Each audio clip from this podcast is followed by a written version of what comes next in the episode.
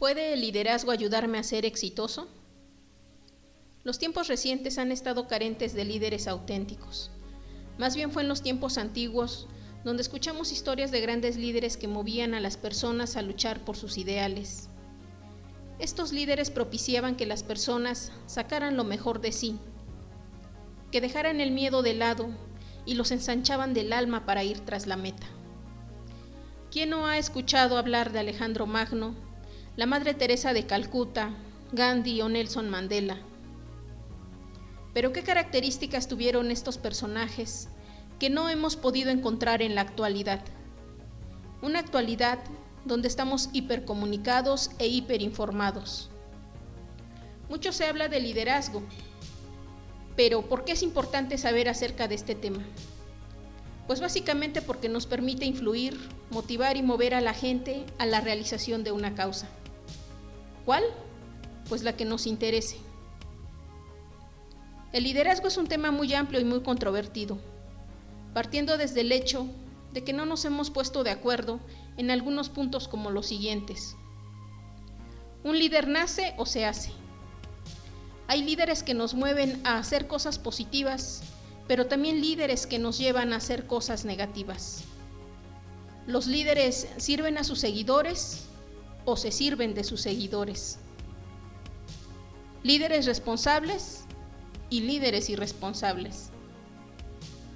Son muchas cosas que no se han definido acerca del liderazgo, pero enseguida te menciono 10 rasgos personales que sí están claros en un líder. 1. Seguridad en sí mismo y en su grupo. 2. La orientación a lograr la meta. 3. Persuasión. 4.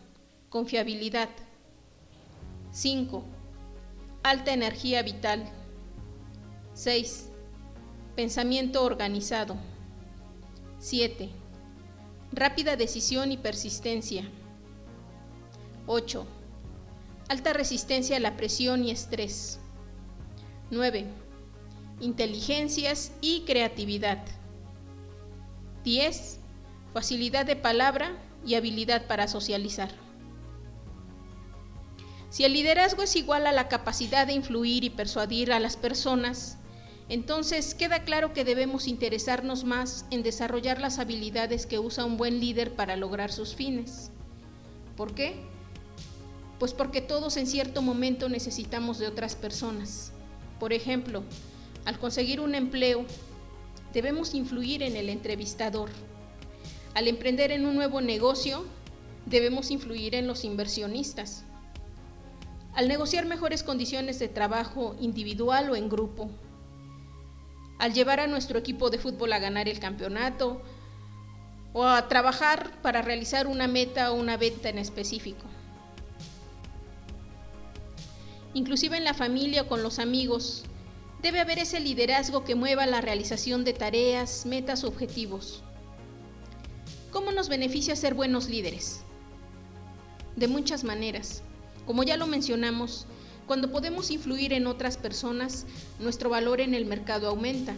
Suena egoísta, pero en realidad en eso es en lo que nos puede ayudar el liderazgo. Muchos autores lo han pintado como algo casi celestial que se usa para servir a los demás, pero la realidad es que la mayoría de las veces no es así.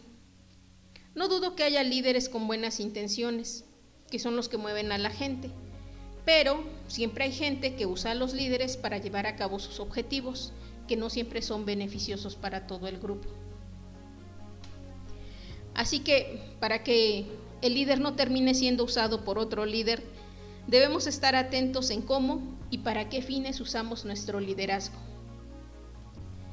¿Qué pasa si yo considero que no soy un líder? Pues desarrolle esas habilidades por su bien.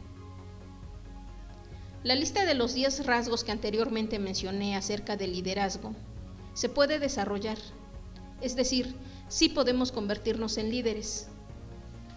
Primero, lea todo lo que pueda acerca del liderazgo. Segundo, practíquelo. Si usted era de las personas que no participaba en las clases por miedo a hablar, pues ahora hable.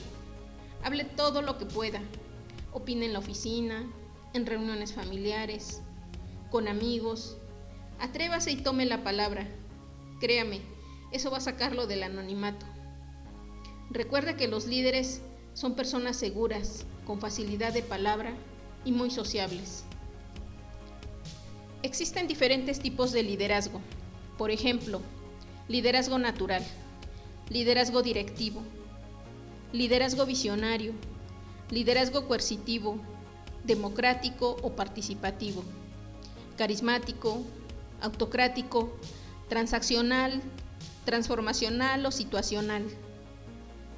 Pero no se estrese con esto, pues solo quiere decir que el liderazgo no está limitado y que cualquiera que se lo proponga puede ser un gran líder. Más bien, enfóquese y recuerde lo siguiente. 1. El liderazgo es el arte, habilidad o capacidad de influir en las personas. 2. El liderazgo se puede aprender y desarrollar. Practíquelo. 3. El liderazgo lo pondrá del otro lado de la línea, lo que aumentará su valor en el mercado. 4. No olvide ser un líder responsable, pues guiar a la gente implica compromiso, pero sobre todo la responsabilidad de sus acciones y decisiones. 5. Lo que nadie quiere decir de liderazgo. Entre más gente pueda influir, más exitoso será. Si no me cree, lea las biografías de Steve Jobs, Elon Musk, Warren Buffett o Jeff Bezos. Te deseo el mayor de los éxitos. Yo soy Elisette Romar. Sígueme en mis redes sociales y forma parte del despertar.